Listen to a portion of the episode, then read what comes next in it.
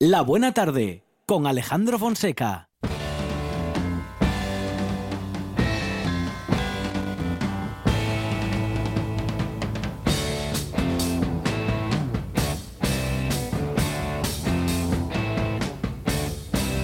When the city of Atlantis stood serene above the sea, long time before our time,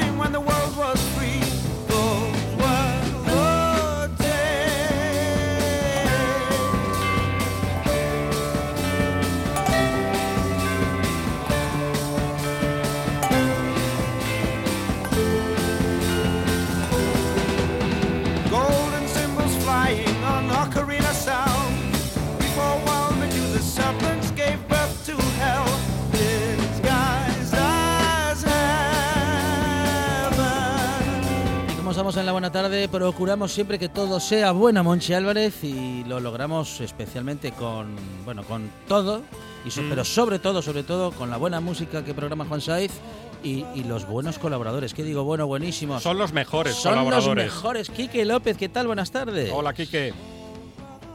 Hola, buenas tardes. Muy Bueno. bien, muy bien. Bueno, bienvenido una tarde más. Quique López, responsable de la librería Roy, que eh, bueno, fue una de esas librerías que no tuvo dudas si eh, abriría o no, porque como también tiene papelería, papelería, ah, sabía Quique que no le tocaba cerrar. Mm, ah, no estuviste pendiente del Bopa, Quique, en aquellos días.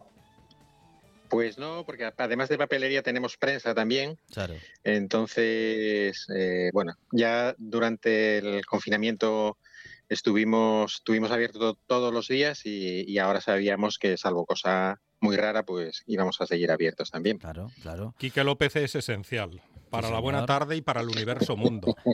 Aunque sea merengue, Quique López. Por cierto, Quique, ¿qué pasó en Valencia? Mm, Bueno, nada, que yo estoy feliz por los barcelonistas, por, por todos vosotros, porque, porque, oye, nos quitaron tres penaltis en contra. Eso tiene que ser un gozo tremendo, Oh. ¿no? Que piten tres No. penaltis en un partido contra el Madrid. No te lo puedes ni imaginar, Quique. La felicidad Si que eso, que eso regala. Al, revés. si hubiese sido los penaltis al revés, habría discusión por todos de ellos, Mm. eh, vamos, hasta el máximo extremo. Pero bueno, como son en contra, pues na- nadie discute nada. No es, estamos acostumbrados a eso, ¿no? Es, Claro, pero es de, el, el estigma de los, de los De ganadores. los grandes. de- de- de vez en cuando en la casa del pobre que hay, hay que regalar alguna Claro. alegría en la casa del pobre, Quique.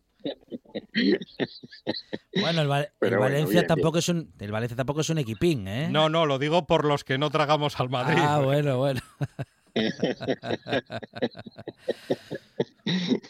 Bueno, pues con Quique Bueno. López nos adentramos en la literatura y el deporte y siempre Quique nos acerca, bueno, grandes libros, grandes relatos, ¿no? Que mm, al final, eh, Quique, se trata de, bueno, de, que a través de la literatura mm, lleguemos incluso a muchas historias y nos podamos mm, enterar, bueno, de cosas que si no nos lo ponen en un libro posiblemente sería muy difícil acceder a ellas.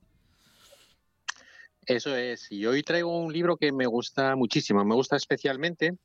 Creo que es un libro que ahora además que se aproximan las fechas navideñas, para toda aquella gente que le gusta la aventura, que le gustan las grandes hazañas con personas reales eh, a lo largo de, de la historia, va a ser un, un regalo magnífico o una compra magnífica para, para, para ellos mismos, ¿no? para que uno se lo compre para, para sí mismo.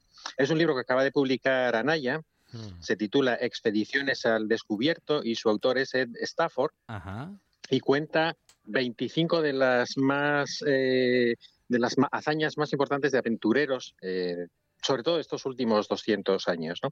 Y entre ellas una del mismo, porque el autor, Ed Stafford, que es un británico que era capitán del ejército y lo dejó para dedicarse a la aventura, está en posesión de un récord Guinness porque fue la primera persona que caminó toda la cuenca del Amazonas, desde el, desde el Nevado Mismi, a- que está a 5.600 metros de altura, hasta su desembocadura en, en la playa de Marudá. 8.000 kilómetros, eh, 860 días, eh, casi tres años caminando eh, y pasando todo tipo de, de penalidades. Y entonces este hombre pues cuenta su propia aventura, cuenta también una aventura de su mujer, que también está en posesión de otro, de otro récord por otra aventura, y el resto son eh, cosas que ya muchas nos suenan, por ejemplo, las expediciones de Scott y Amundsen, o la de Thor, la expedición con Tiki, muchísimas mujeres, Amelia Earhart, por ejemplo, la primera mujer que sobrevoló el Océano Atlántico en solitario. Eh, empieza la historia con una historia que a mí me encantó de una, una neoyorquina, Nelly Bly, que era periodista y que después de leer La Vuelta al Mundo en 80 días de Julio Verne, se propuso dar la vuelta al mundo, convenció al director de su periódico que no quería, porque quería mandar a un hombre. Le pareció buena la idea, pero mandando a un hombre, le parecía que una mujer no lo iba a poder hacer. Pero ella se empeñó, amenazó, si no, con hacerlo con la competencia. Y entonces eh, dio la vuelta al mundo. Pas- al pasar por Francia fue a hacer una visita a Julio Verne y a su mujer, incluso. Consiguió dar la vuelta al mundo en 72 días. eh, y todo ello compitiendo con, con otra periodista que estaba haciendo lo mismo cuando vio que ella iba a dar la vuelta al mundo, un, un diario de la competencia contrató a otra, de- a otra redactora para que diese la vuelta al mundo y tratase de, de vencerla, con lo cual es súper novelesco, ¿no? Esto es muy, muy berniano. Y bueno, pues son todas estas aventuras, eh, son maravillosas todas, están muy bien documentadas, con mucha fotografía, y lo que tiene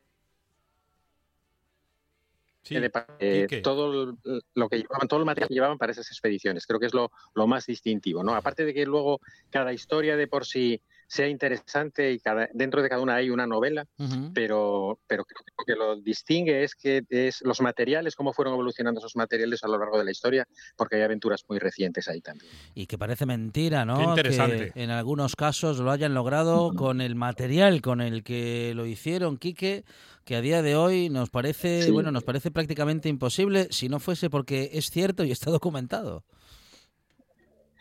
Pues sí, y por ejemplo compara eh, la competencia que hubo entre Scott y, y Amundsen, eh, que los dos peleaban por ser los primeros en llegar al, Polo Sur. Eh, ganó Amundsen seguramente porque llevaba mejor material que, Scott. ¿no? Scott llevaba un material pensado más para una expedición científica y Amundsen era para más deportiva y por eso se dice aquí en el libro que, que Amundsen fue el que, el que llegó primero al Polo Sur. Y luego, pues él mismo dice de su propia aventura que si no se hubiesen inventado las canoas hinchables, que no nunca habría, nunca habría podido plantearse ni siquiera recorrer a pie todo lo- toda la orilla del Amazonas por las crecidas, ¿no? Entonces, la- una canoa es imprescindible, pero claro, no podían transportar una canoa permanentemente ni podían ponerse a hacer cada vez que hubiese algún inconveniente una canoa de madera. Entonces, dice que el, el punto clave de su expedición es la canoa hinchable. Entonces, bueno, pues eh, examina todas estas aventuras a través de, de los materiales de los que disponía la gente. Me apunto el título. Quique, repítelo por favor y el autor, que este, este me lo voy a pedir para Reyes. Bueno, creo que te va a encantar. Mira, es Expediciones al Descubierto. Es una edición de Anaya Turing. Eh, el autor se llama Ed Stafford. Es un británico que fue, había sido capitán del ejército, como habíamos dicho. Es un- una edición de formato grande, pero muy, muy bien ilustrada y a un precio que yo creo que está muy bien porque debido a las características de- del libro, ¿no? que es una edición preciosa, son 29,90 me parece el precio que tiene. Y además, Y luego a mí eh, me encanta, por ejemplo, todas las fotografías antiguas, todas las expediciones por África, eh, que son unas fotografías de una, de una grandísima calidad. Bueno, eh, un libro muy interesante, como dices, con una en una publicación de, de calidad, con fotografías, Una y en joya. la que, como dices, también descubrimos historias no tan conocidas de mujeres que han formado parte de esas expediciones o que incluso han sido las protagonistas, como relatabas hace unos minutos. Sí, sí. Sí, sí, muchas mujeres. Yo creo que son de las 25, como 7 u 8 son, son mujeres, sí. Sí, sí, Laura Bingham, que es su mujer, que completó hace poco tiempo el descenso del río Esequibo en Latinoamérica también, nadie lo había descendido y ella con dos, con otras dos compañeras de expedición, tres mujeres fueron las primeras en, en hacerlo. Sale Amelia Earhart, que es ya súper conocida, ¿no? que fue la primera mujer que sobrevoló el Océano Atlántico en, en solitario. Eh, bueno, Nelly Bly, que es la de quien hablábamos. Eva Dixon, que fue la primera mujer que cruzó el Sahara en coche. Eh, y varias más, o sea, muy, muy interesante. Y mucha mujer ahí que, que nos gusta, ¿no? Y con fotos de la época y, y- y con, en fin, con todo, todo lo, lo poco que llevaba. Porque, por ejemplo, Nelly Bly Ujú. llevaba solo un pequeño maletín de mano. Se encargó en, en un sastre en Nueva York un, un abrigo mm, que fuese poco pesado y, y muy resistente para, para la- las zonas más frías y luego se llevaba solo una muda para, para las zonas de, donde hacía más calor. Y con ese escasísimo equipaje completó la vuelta al mundo. Expediciones al Descubierto, editado por Anaya, eh, libro que hoy recomienda Quique López en esta buena tarde. Quique López, responsable de la librería Roy. Quique, gracias, un abrazo. Un abrazo. Muchas gracias a vosotros. Un abrazo grande. Rafa Tesón, ¿qué tal? Buenas tardes. Muy buenas tardes. Aquí estamos, ¿eh? A- siguiendo, continuando con nuestro recorrido literario deportivo y después de Quique aparece Rafa Testón. El librero más deportivo del país Sí, Astur. señor, ¿eh? el mediático Rafa Testón. Ah, bueno, Rafa, ¿qué, bueno, ¿qué tal estos días extraños? Esto es algo que procuramos preguntar a todos y a todas cada vez que nos comunicamos eh, con, bueno, pues con colaboradores y amigos. ¿Cómo van estos días, Rafa? Pues librería? mira, son días días muy raros Mm. en todos los sentidos. Fue una parte contentos porque las librerías al final pudimos estar abiertas. Mm. Fíjate, el martes pasado pues estábamos en esta Con la duda. cuando, cuando hablábamos porque nos tuvo nos tuvieron ahí 30 horas de incertidumbre, que yo creo que eso es yo es una de las cosas que reprocho mucho haber haber mantenido esa incertidumbre durante 30 horas porque nadie nadie sabía y aparte avisarte como también como poco antes de, de lo que vas a hacer el miércoles que no lo tenías muy claro. Por otra parte, un poco, bueno, un poco, eh, no, sé, no sé cómo explicarlo, un poco tristes también por la situación de comercios que no, no tienen la posibilidad de abrir. No entendemos muy bien tampoco por qué unos comercios podemos abrir o somos considerados esenciales y otros no. No, no lo entiendo muy bien. Entonces, yo mi solidaridad con todo el pequeño, con todo el pequeño comercio asturiano, sobre todo, ya hablo de no el pequeño comercio de Gijón, Oviedo, Avilés, sino me imagino pues una tienda, una pequeña tienda de ropa de Vía Viciosa, por poner un sitio, ¿eh? por poner un sitio de o de Cabrales que tenga que cerrar ahora mismo, pues seguramente no no, no tenga ni no se pregunte el por qué, pero bueno, al final son estas decisiones que, que hay que respetar siempre y acatarlas, pero no lo tenemos no lo tenemos muy claro. Y después el ambiente por la calle que se ve un poco triste. Yo me estoy eh, hice una un- una apuesta conmigo mismo y un reto que es que me voy a me niego a ponerme de mal humor, pese a que lo que lo que trascienda por ahí esté el mal humor rondando por el por el aire y no encuentras más que gente que está eso, que está como como enfadada yo me niego. Entiendo que haya por ahí motivos para, para estar enfadados, pero nada, vamos a tratar de ponerle literatura, ponerle deporte, ponerle todo lo que se pueda. Perdió el Madrid 4-1, le pitaron tres penaltis. La vida puede ser maravillosa. Pero ese, esa alegría, ¿cuántos, ¿cuántos va a durar, hombre? Que ya pasaron O- o- días ya. Oiga, Fonseca, volvemos a lo mismo que comentábamos con Quique López. Sí. En la casa del pobre, estas alegrías tienen que estirarse todo lo que se pueda. Nunca sabes, tú nos das cuenta que no sabes cuándo va a pasar otra vez esto. Es No, la, no. la primera vez que pasa en la historia de la liga. Posiblemente nunca, de hecho, a lo mejor hasta revisan el partido, no puede ser. ¿eh? No, no, es que le voy a decir que Gil Manzano, el árbitro, ya se puede tomar unas vacaciones. Estoy convencido. Oye, Bonchi, yo creo que Alejandro Fonseca, esta ecuanimidad, yo lo veo un poco menos. Sí, sí, es que sí, se pasa de diplomático, yo lo nada. entiendo. Es la corrección del presentador.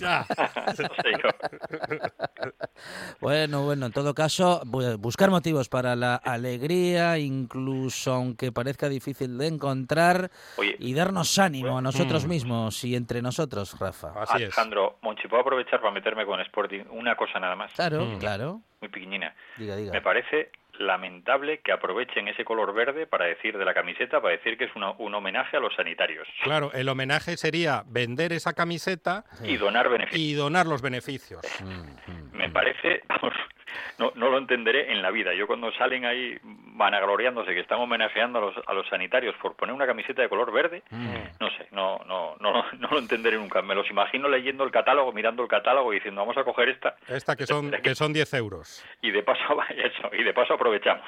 Sí. Ay, Dios mío. Pero ya sabemos quién dirige esa casa. Sí, sí, sí, sí. Ay, lo qué- sabemos, lo sabemos. Qué ocurrencias, qué ocurrencias, qué ocurrencias. Bueno, sí. em, en fin, que se quieren apuntar o que nos queremos apuntar todos a lo mismo, pero hay que hacer algún esfuerzo también para que al menos, al menos parezca de verdad. Rafa, am, literatura y deporte, con Sí. Quique estuvimos hasta hace unos minutos y bueno, tenemos ahora tu sí. propuesta, que por cierto, Rafa es el responsable de la librería La Buena Letra de Gijón en la calle Casimiro Velasco, abierta en estos días porque es esencial. Eso es, eso, eso nos dicen, que somos esenciales y vamos con un libro, ya que estábamos hablando de la directiva del Sporting o de la Stasi, que es más o menos lo mismo, vamos, a, vamos a recomendar un, un libro de, de Herbie Sykes, de este autor inglés que es periodista deportivo titulado La carrera contra la Stasi. Eh, bueno, nos tenemos que poner en situación, nos tenemos que, bueno, nos tenemos que ir a, la época de, esa Europa dividida por el telón de acero, donde había la Alemania del Este, la Alemania del Oeste, y con un ciclista que se llamaba Dieter Wiedemann, que era el héroe del, deporte en la, Alemania Oriental. Eh, bueno, allí no había Tour de Francia, lo que tenían era la carrera de la paz, y este era el que había ganado esa carrera de la paz, y era, claro, el héroe nacional. Este, lo que, el delito que comete Dieter Wedermann es enamorarse de, Silvia Hermann, que es una chica del otro lado del muro. Entonces aquí, como pertenecían a clases, a, clases enfrentadas y él además era un famoso deportista, pues entonces lo que se hizo fue estrechar un cerco y una vigilancia sobre, sobre él él al final lo que tiene que hacer es, eh, bueno, se va hacia, tiene, sale en un momento en 1964, él sale a la, a la, Alemania Occidental porque tiene que preparar una prueba clasificatoria para los Juegos Olímpicos de, de Tokio y hizo lo que hicieron muchos en, por aquel entonces, que es, eh, bueno, pues es a cometer la traición para el régimen socialista de quedarse en, en, la otra Alemania.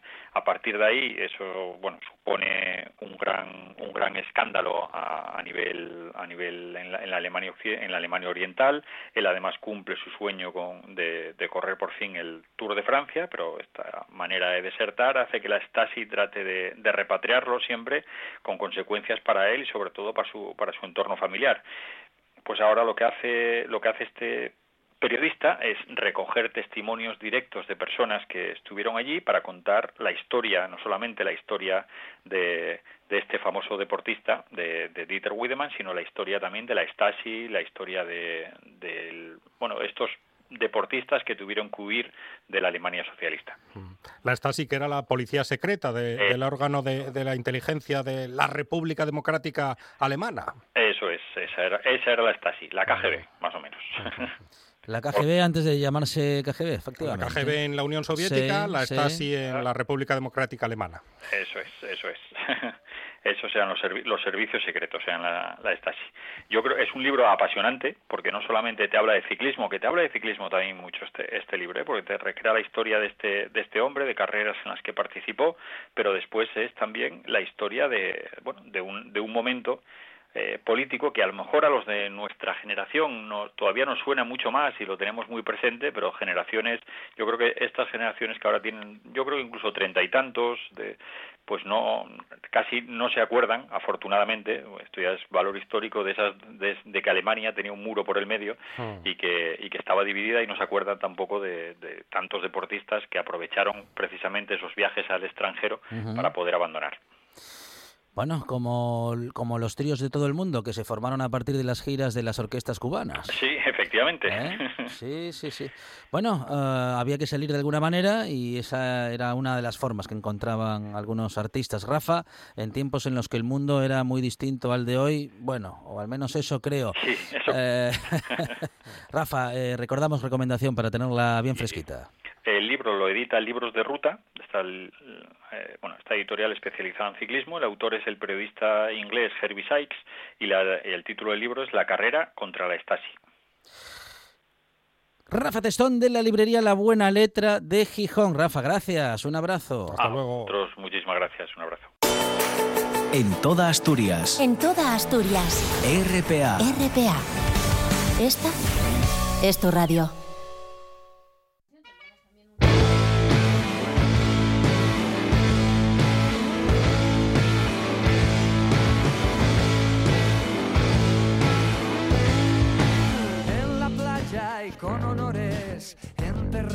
Los relojes, funeral por el despertador. Luego en un corcel ciclista damos vueltas a la isla y no hay podio para el vencedor. Escribieron nuestros nombres con brochazos blancos y al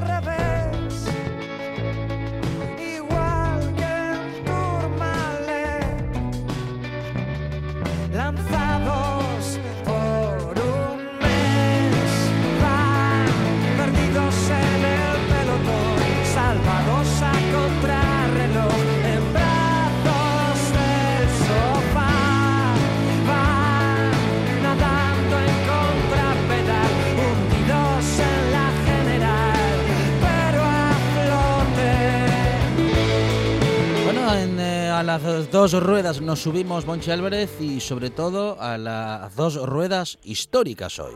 Hoy tenemos al comunicador y ciclista, no sé si poner primero ciclista o primero comunicador, a Eloy Santa Marta, que nos va a hablar de, de un tipo carismático, del último gran corredor francés que, por cierto, cumple años esta semana. Eloy Santa Marta, ¿qué tal? Buenas tardes. Se te ha olvidado el título de dominguero profesional, que es lo que actualmente ejerzo.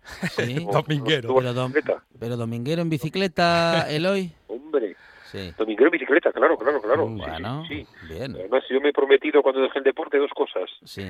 y las de momento las estoy cumpliendo. Una es no volver a ponerme un dorsal en la espalda, y otra es no volver a afitarme las piernas. Y de momento lo estoy cumpliendo con mi palabra. Eh, bueno, pero lo de las piernas no era más cómodo antes.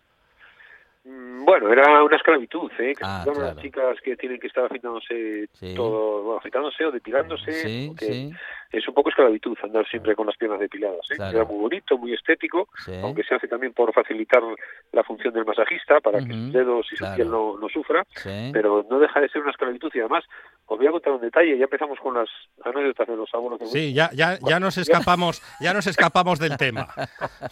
Ya, ya, ya, ahora vamos, ahora vamos con ello, porque eso es de esa época también.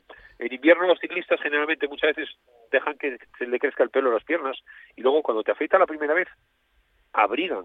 Es que los pelos de las piernas abrigan, porque Ajá. luego tienen, pasas frío. Doy, Sí. doy fe. Frío. Sí, sí, sí. Sí, sí, sí. O sea que, y, pero el ciclista se, mm, se quita los pelos, po- como dices, para facilitar la labor del masajista o para ir más rápido, Eloy. A ver, hay tres, hay tres funciones. Sí, voy haciendo café, si les parece. Sí.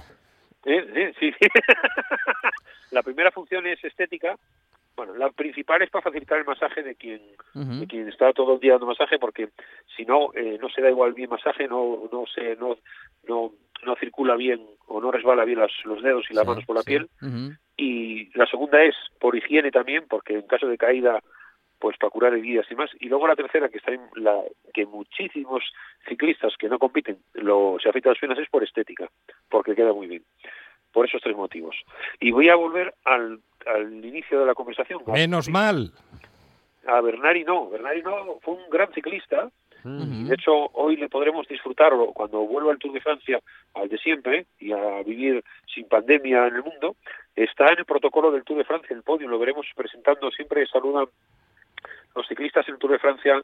Después de subir al podio van a saludar a las, a las personalidades que hay y es Bernardino el que les guía. Bernardino fue un ciclista francés que revolucionó un poco el ciclismo tecnológicamente. Ya sabéis que yo soy antitecnología, pero en aquellas épocas os puedo contar algún chascarrillo de lo que fue Bernard Hinault. Fue el primer ciclista que le metió una idea en la cabeza a los propietarios de una marca de, de ataduras de esquí que era Look. ¿Os acordáis del Look? Sí. Sí. Look tenía, era una marca de, de- de material deportivo para esquí y esquiando los Alpes, una vez que Bernard Hinault, al propietario le lanzó un reto. Si fuera asturiano diría que no hay huevos, pero más o menos le vino a decir, Mm. a ver si eres capaz de hacer un anclaje, igual que para los esquís, para la bicicleta. Y fue el primer ciclista que innovó poniendo pedales automáticos junto con un americano que estaba en la Big Claire, eh, Bern- eh, Greg Lemon, en poner, por ejemplo, pedales automáticos en las bicicletas. Porque anteriormente, para los que no se acuerden, para los jóvenes o para los que no sean muy aficionados, los ciclistas llevábamos rastrales. ¿Os acordáis de esa palabra? No, no, No, me para acuerdo. nada. No, no. La palabra rastrales era el rastral, el calapié, Ah, el calapié. Rastral Mm. era el calapié es una pieza de hierro que, que abarca la puntera, pero el rastral es una cuerda. Ah, sí, era, era de cuero. que, correcto. De hecho, Mm. había unas, las mejores eran una marca que se llamaba Alfredo Vinda, que eran como sándwich, era cuero y plástico, para que no Sí, se sí, estirara sí. el cuero. Y eso te apretaba que a veces te cortaba hasta la circulación de los pies. Mm. Íbamos atados a las bicicletas.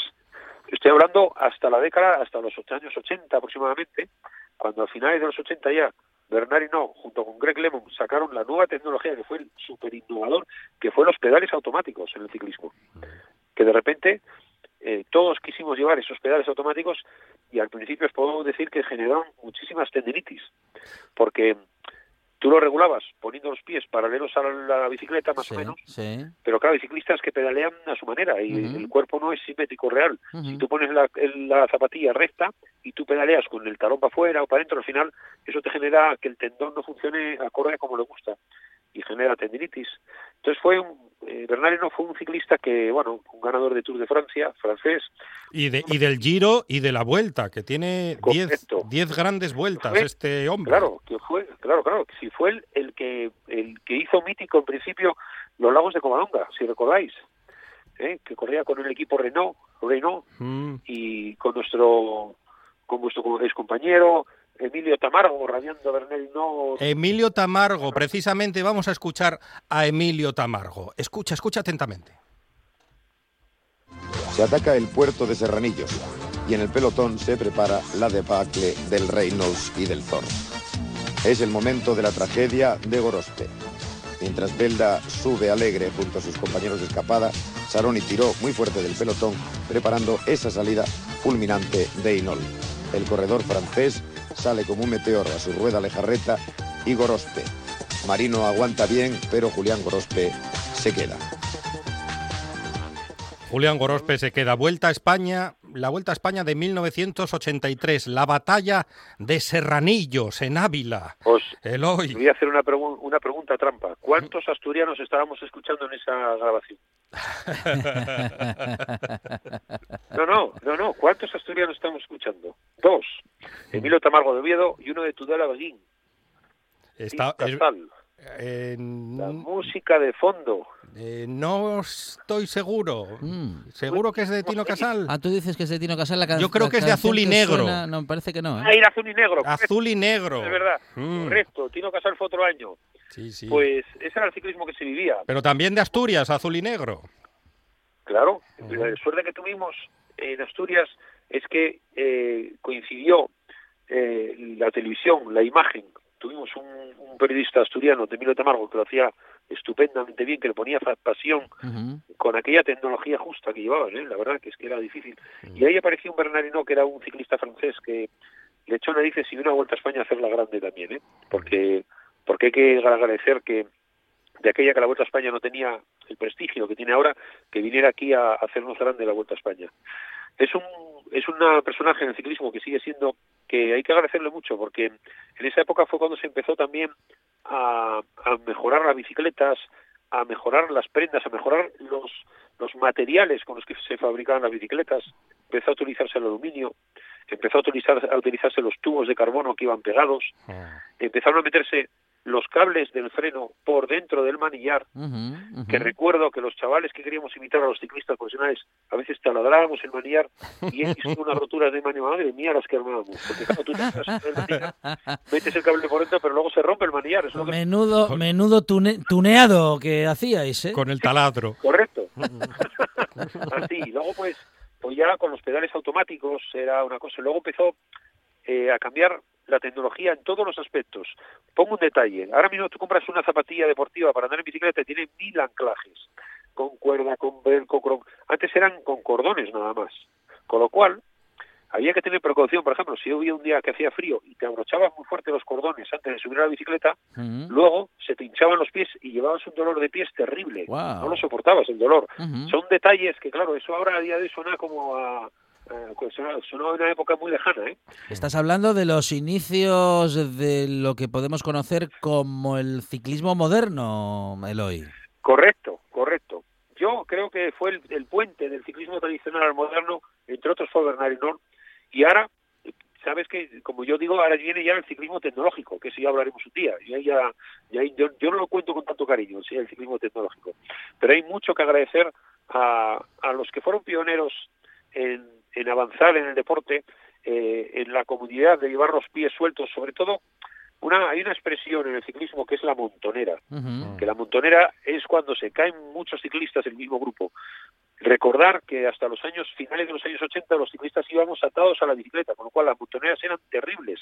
Había que ayudar a los ciclistas a que se saca- salieran de entre los hierros, porque quedabas atado a la bicicleta. Y no, cuando caen 20 corredores atados a la bicicleta era bastante peligroso. Había accidentes más peligrosos, caías encima de hierros y eso mejoró mucho, primero la seguridad y luego la fiabilidad también, porque yendo bien anclado la bicicleta vas mucho más seguro. Es el hoy Santa Marta y la historia del ciclismo. Hoy, eh, los años 70 y 80, los inicios del eh, ciclismo moderno y las primeras, bueno, los primeros grandes avances. Con un gran corredor, Bernard Hinault. Tecnológicos y con ese gran corredor Bernard Hinault. Eloy, muchísimas gracias. A vosotros siempre. Un abrazo. Un abrazo. Estás escuchando. Estás escuchando RPA, la radio autonómica.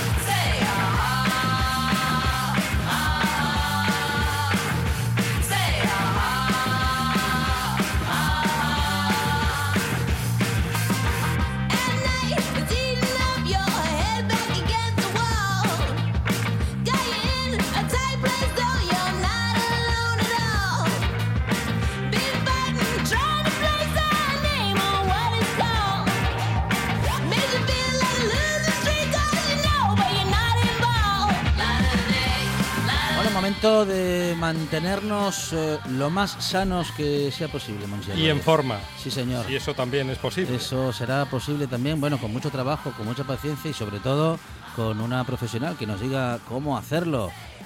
Yes Rodríguez, ¿qué tal? Buenas tardes. Hola, buenas tardes. ¿Bien Bueno, vosotros? muy bien, muy bien, no diga así, diga yes. Necesitamos la energía positiva de Yes Rodríguez. Porque Yes nos dice efectivamente ¿eh? cómo hacerlo o incluso cómo no hacerlo. Esto de mantenernos sanos, Yes, porque no es una cuestión física, también hay una cuestión mental. Y para llegar bien a ese momento en el que nos ponemos de frente a un trabajo físico, necesitamos estar mentalmente bien, emocionalmente bien. Aunque claro, también la actividad física nos va a ayudar a estar emocionalmente bien. Entonces, ¿qué, qué- qué hacemos primero? Bueno, sería como preguntarme quién nació primero, ¿no? Hey. ¿La gallina o el huevo? Ajá, sí. Yo creo que hay mucha gente que empieza a hacer deporte justamente porque no está bien emocionalmente. Ajá. Y ahí es una, es una válvula de escape para sentirse mejor, ¿no? Ujú. Yo creo que, que hay las dos, las dos formas empezar a hacer deporte porque no se siente bien y hacer deporte para seguir sintiéndose bien, Ujú. ¿no? Las dos son válidas. Ujú. Pero claro, si el objetivo es eh, encontrar tu cuerpo ideal en una situación en que no estás bien, ahí la cosa ya complica un poco. Ujú. Primero hay que trabajar la, la parte emocional y luego combinarla con, con la parte física. ¿Y el cuerpo ideal eh, en función del ideal que una se marca o respecto de lo que una Eso- eso del- recuerda del cuerpo ideal. de hace algunos años? y- no ¿Ideal existe. respecto de qué? ¿De, de qué concepto? No, yo siempre hablo de, de- de- de cuerpo ideal donde uno se sienta bien, Ajá. ¿no? Por ejemplo, a mí yo quiero pesar mis 60 kilos, Sí. pero igual de repente una persona me ve y dice, ya, pero es que tendrías que pesar 53. Ujú, Pero yo sé que cos- 53 es imposible con mis Ujú. 42 años. Claro. ¿no? Entonces, para mí son 60 kilos. Entonces, bueno, eso es cada uno. Cada uno tiene que, que saber hasta dónde puede llegar y luego mantener. ¿Y hasta dónde está dispuesto a esforzarse también, no? Sí. Porque yo, es que hay, hay algunas fotografías de esas que veo antes, después, yo lo que digo es antes, nunca. La foto de después, yo no me veo nunca en esa, vamos, ni con esas posibilidades de estar tan bien como el de la foto. Bueno, yo tengo una foto de antes y voy a hacer una de después, ¿eh? Sí, Así que me sí. conoces en persona, eh, no vas a poder decir que no puedes, porque sí que se puede. Si Ajá. yo puedo, tú puedes. Ajá. Bueno, eh, hay que querer. Que Vale, yo llevo tres años con 10 kilos de más Ajá. y llevo tres años que empiezo dieta, dejo dieta, empiezo dieta, dejo dieta. Mientras no, no haya un clic Ujú, en tu cabeza, de Sí, verdad, sí. Eh, no llegas a donde quieres. Porque tú no, en tu caso no será por falta de ejercicio físico, Jess. no, no, en mi caso no. Porque en mi entre- o sea, caso, laboralmente ya estás obligada a estar todo el día en actividad y en alta actividad además. exacto, en mi caso es la parte emocional. ¿no? Pero también es verdad que cuando tú haces demasiado aeróbico, Ajá. Vamos a entrar en una parte complicada. A ver, a ver, a ver. a Cuando ver. haces demasiado aeróbico, Sí. el aeróbico cuando, cuando te pasas con él tampoco es beneficioso. O sea, Ajá. no te ayuda a bajar, además te hincha. ¿En serio? En serio. Te A pone ver, a como ver, un globo. ¿Cómo funciona eso? A ver.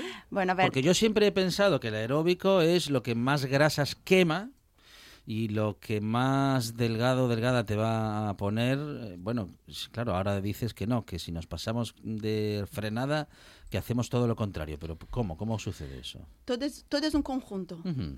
De- independientemente del ejercicio que hagas, tiene que ir en compañía con tu alimentación y tu descanso. Ajá. ¿Ok? Entonces, si tú haces un montón de aeróbico Sí. y consumes 10.000 calorías diarias, Ah, no, claro. encima que el aeróbico te va a retener líquido y te va, entonces va a complicar un Apunte, poquitín. Fonseca. Retiene Eso líquidos es. el aeróbico. Hombre, sí, dependiendo de cómo, de cómo lo hagas y Ujú. la intensidad y el tiempo, por eso muchos profesionales dicen que no hay necesidad de entrenar más de una hora, una hora y diez por día. Ujú. Por día, de lunes a jueves, de lunes a viernes, de lunes a sábado. De lunes a domingo. Descansamos un día. Bueno, a ver, De siempre- lunes a domingo y algún día liviano. Las, person- las personas normales o los profesionales, ¿no? Depende. Sí. Las personas normales, yo siempre digo que, bueno, muchos descansan sábado y domingo o. sábado y domingo salen a caminar, que sería un descanso activo. Ah, bueno. ¿ok? Pero, por ejemplo, los profesionales no, ellos entrenan de lunes a lunes, pero con eh, descansos activos, o sea, saliendo a caminar o yendo a nadar, haciendo algo más suave, Ujú. pero que el cuerpo siga en actividad. Bueno, Tema polémico. sí. Que lanzo sobre la mesa. A ver. Ayer hablábamos con un colaborador Sí. de este programa, Alberto Gombau, y nos decía que se podía, se podía hacer deporte con mascarilla, que no había ningún problema. ¿Qué nos dice Jess Rodríguez? Que poder se puede todo. O sea, por poder Además, se no- puede. nos lo dice Alberto Gombau que la última vez que hizo deporte fue en 1983. No, no, que se puede, que se puede, está claro. Yo llevo un mes y pico desde que nos vino la, la obligatoriedad de utilizar la mascarilla en los centros deportivos, llevo dando clase. Otra cosa es que mi rendimiento sea el mismo y otra cosa es que yo no termine fatigada o que no tenga la sensación de ansiedad una vez terminada la jornada, la jornada laboral, ¿no? Eh, la gente tiene que aprender que no estamos hablando, cuando hablamos de gimnasios y centros deportivos, que no estamos hablando de deportistas de élite, que tienen a cada 10 días una prueba de esfuerzo, que tiene un médico eh, mirándole, acompañándole, eh, buscando, ¿no? El nivel de, de, de oxígeno, no, no, estamos hablando de personas normales y muchas de ellas que tienen problemas que no se sabe que tienen, ¿no? Porque ¿cómo se sabe que alguna persona tiene un problema de corazón? Cuando pasa algo. Pero hay gente que puede tener un problema cardiorrespiratorio y hasta que no haya pasado nada no lo sabe, ¿no? Y con la mascarilla va a notar la dificultad respirar. No es lo mismo respirar libre de, de la mascarilla que con ella. Ujú, Eso es mentira, Claro. bajo mi punto de vista. Claro. ¿eh? Otra cosa es que lo tengamos que hacer, bueno, pues porque la obligación nos impone que en este Exacto. momento, o vas a- si vas a hacer ejercicio fuera de tu casa, tienes que hacerlo con mascarilla. Y bueno, y ni que ahora en los gimnasios, que ahora están cerrados. Oiga, los futbolistas no lo hacen con mascarilla. Ah, es verdad. Sí, ¿eh? sí. Ellos cierto. salen a jugar al campo y mueven la pelotita sin mascarilla. Lo- bueno, lo que pasa que en el fútbol, ya con el contacto que Y- tiene. y se abrazan cuando Bueno, pero- Ah, eso también, eso, lo- eso sí que lo podrían evitar, ¿eh? Bueno, Eso pero sí harán. PCRs diarios, ¿no? Sí, Claro. sí, en cada partido, antes de, Claro, de- eso, de hacer eso, el partido, sí. eso es otro, otro tema, ¿no? Ujú, eso, ujú. hablar del deporte profesional Claro. es cuando donde hay dinero cambia todo mucho. Mm, bueno, ah, será eso. Qué buenas Ah, frases nos lanza Jess. Entonces, eh, bueno, nada, hay que aguantar la mascarilla. No, obs- no obstante, la mascarilla se nos moja toda cuando hacemos ejercicio. Esa mascarilla una vez se mojó ya no vale más. Así que, ¿para qué? Hay que tener una mascarilla a mano. Salen los Fragel por Ca- esa ca- mascarilla. casi que después de un cachín de estar haciendo ejercicio con la mascarilla, cambiarle y poner otra. Sí, lo que pasa es que, claro, si, si estás haciendo una clase de ciclo indoor Uy. y tienes que bajar de la bicicleta Claro. o estar preocupado en cambiarte la Mm, mascarilla, mm, yo mm. conozco mucha gente que se ha borrado de las, de las actividades colectivas por eso. Claro, claro. Porque, claro, la mascarilla se, se moja y ya no tiene utilidad ninguna. Ujú. Bueno, en todo caso, eh, la fuerza de voluntad siempre tiene que ser parte de nuestro combo para acercarnos al ejercicio físico. Cuando, eh, cuando ya estuvimos en él, ¿cómo hacemos para volver cuando no lo logramos? Ya, ahora mismo eh, mm, no te voy a decir que sea fácil, ¿no? Pasamos por un confinamiento, la gente estaba volviendo poco a poco sí. y de repente nos han cerrado todos los centros deportivos otra vez, ¿no? Bueno, eh, una cosa que me alegró muchísimo es que ya está en falta en, todos, eh, en todas las tiendas deportivas mancuernas, bandas elásticas, porque la gente parece ser que ya tiene en su mente seguir entrenando en casa. Bueno, yo espero que no hayan comprado para dejar ahí de adorno Vale. que, vale. que, se- que de verdad se utilice, pero claro, eh, eh, es complicado ahora volver a una rutina física con todo eso que, que tenemos encima. Hay mucha gente que, que, que está costando muchísimo, los autónomos. Yo conozco un montón de gente que son autónomos o empresarios y no son capaces de eh, relajarse y salir a, un- a hacer, a hacer un poco de deporte.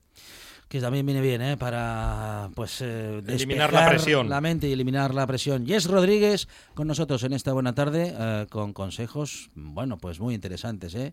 Para cuerpo y mente. Jess, muchas gracias. De nada, vosotros. En toda Asturias. En toda Asturias. RPA. RPA. Esta es tu radio.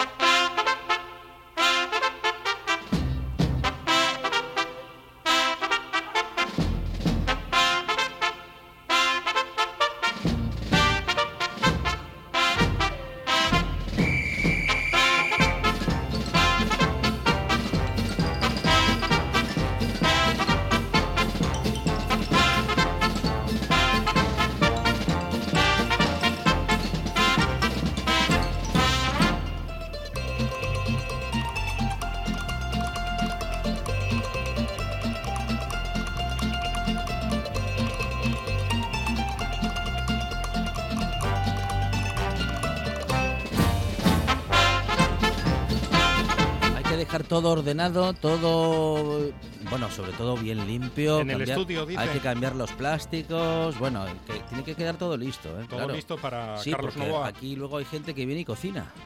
Claro.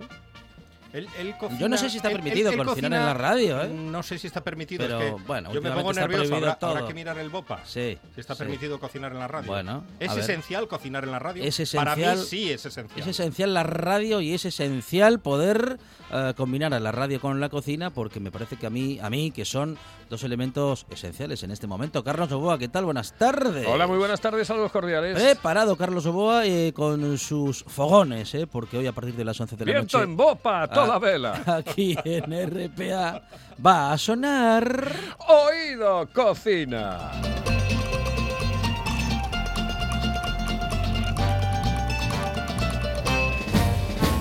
No nos lo deje todo perdido después. eh, No, no. Tengo no. unos vecinos que son hacer radio hosteleros mañana. que hablan ¿Sí? muy bien de Carlos Novoa. Ah, muy bien. Porque dicen que apoya 100% A la hostelería. Muy bien. Sí, señor, sí, señor. Claro. Cierto es. Y hay que apoyar a la yo soy, hostelería. yo soy, sí, yo soy de los que apoyan la hostelería porque creo que no se la puede eh, criminalizar de la manera que a veces eh, se la intenta criminalizar. Bueno. Es decir, que cuidado, que yo sé que hay que mm, adoptar medidas, pero no podemos centrarlo todo en ellos. Que, a ver. Que, que no- que ese no es el foco, porque si fuese ese el foco, en este momento tendríamos solucionada la pandemia. Y no, no es precisamente esa historia. Pero bueno, en cualquier caso, que hoy vamos a tener un programa muy bonito, muy encantador, formidable, eh, que vamos a hablar eh, de hostelería y que hoy vamos a tener comunicación con una de esas personas que trabaja pues como camarero, que lleva muchísimo tiempo en el mundo de la hostelería y que conoce perfectamente el mundo de la hostelería. Ese no es otro que Gaby eh, López Fernández. eh, trabaja en una cafetería que hay en Oviedo, en el Centro Comercial Salesas, que es una cafetería muy conocida, la cafetería Darling, está abajo del todo, al lado de Y además pues es un compañero nuestro, porque él eh, está trabajando también, bueno, hace sus pinitos en Onda Teberga. Ah, Y bueno, mm, eh, es un chal majísimo, encantador, que va a estar con nosotros hoy y nos va a contar pues cómo lo ve él.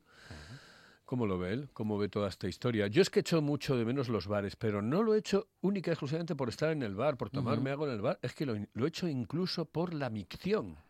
Ajá. por la micción. Sí, sí, que es una buena película, Gran pero película con Robert De Niro, exactamente, una un gran película, pero pero el tema de la micción, sinceramente, Alejandro, no te rías, pero no, es que es así. se le hace cami- se le hace largo, se me hace largo el camino Claro, es que- para mirar a ¿Qué, qué hace uno por una, por una larga avenida, como son todas las avenidas? Claro. Si, si están todos los bares y cafeterías Claro, cerrados. claro, y yo vengo, por Y no hay ejemplo, baños públicos. Claro, yo vengo, por ejemplo, a Gijón. Sí. ¿Qué hago? Yo he visto cosas horribles en estos últimos días. Más allá de Tabaza. Más allá de Tabaza, sí, no, en serio, de verdad, gente en la calle, pues Mm. que no se aguantaba más Claro. y detrás de un contenedor Uy. y esas cosas. Y claro, es que Claro, eh, los la- bares también cumplían esa función, la de decir, oye, que tengo un apretón, que tengo eh, una gana de, de- de micción.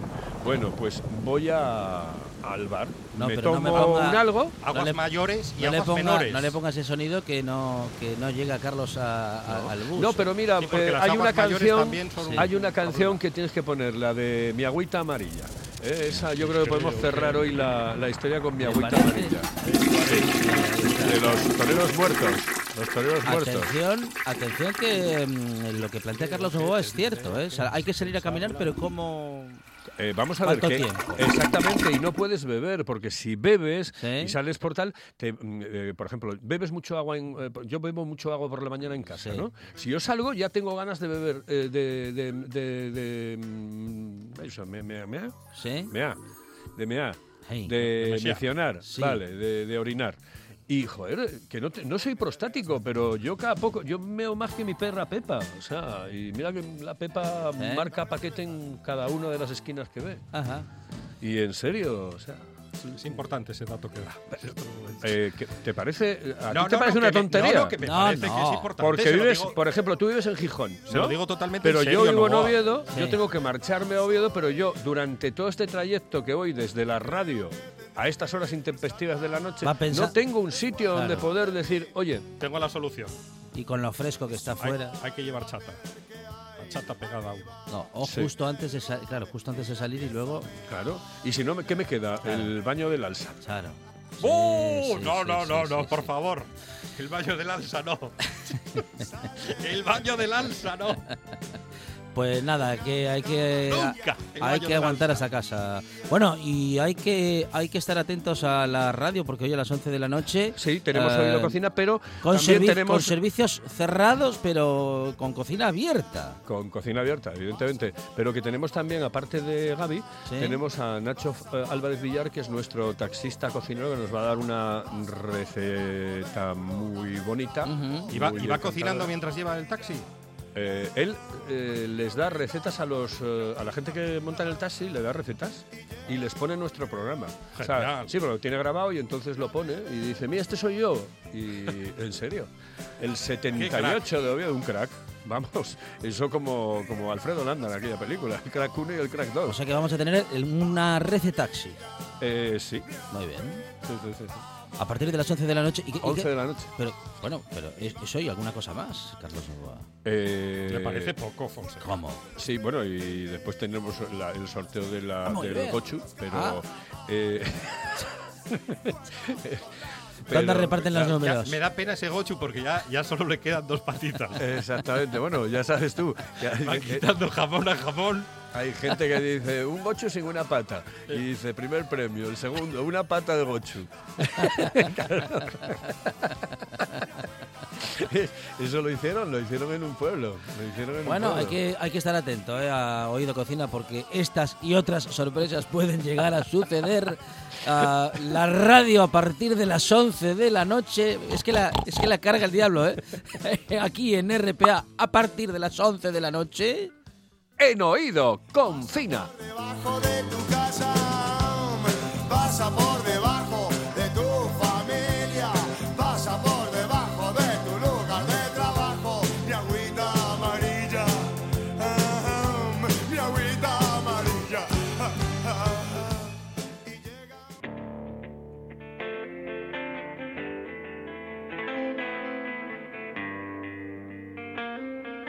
La buena tarde con Alejandro Fonseca.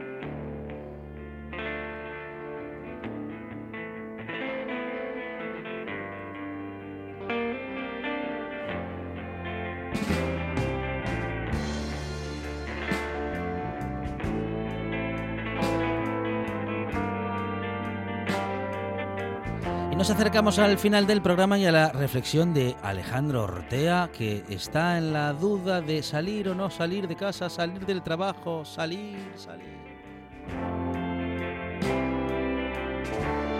Buenas tardes, buena gente.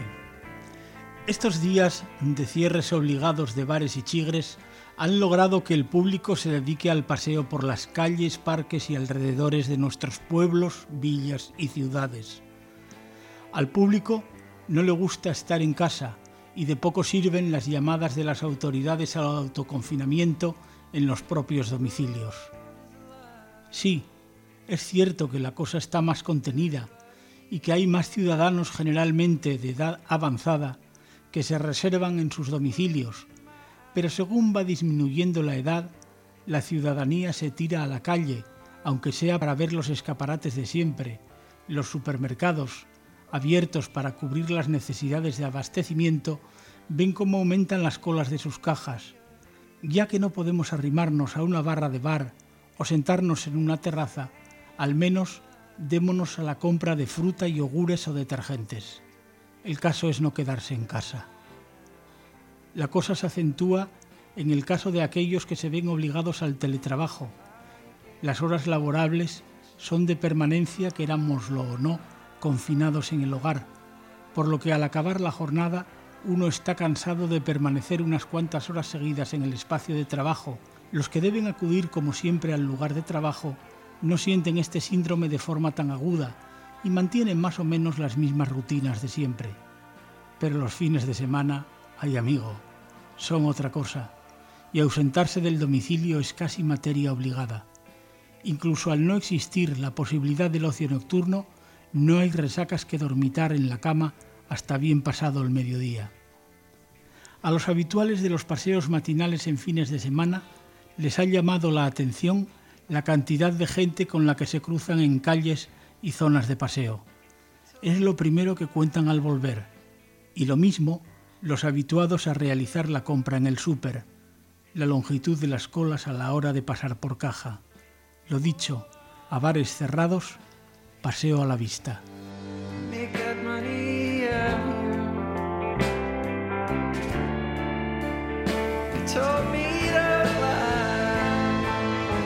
De la radio es que en casa o fuera de casa, hagamos lo que hagamos siempre, podemos eh, tenerla con nosotros y allí estaremos siempre que nos dejen. Esto es la buena tarde y hasta aquí ha sido nuestro programa de hoy, ha llegado nuestro programa de hoy. Mañana volveremos aquí a RPA con más buena tarde y más radio.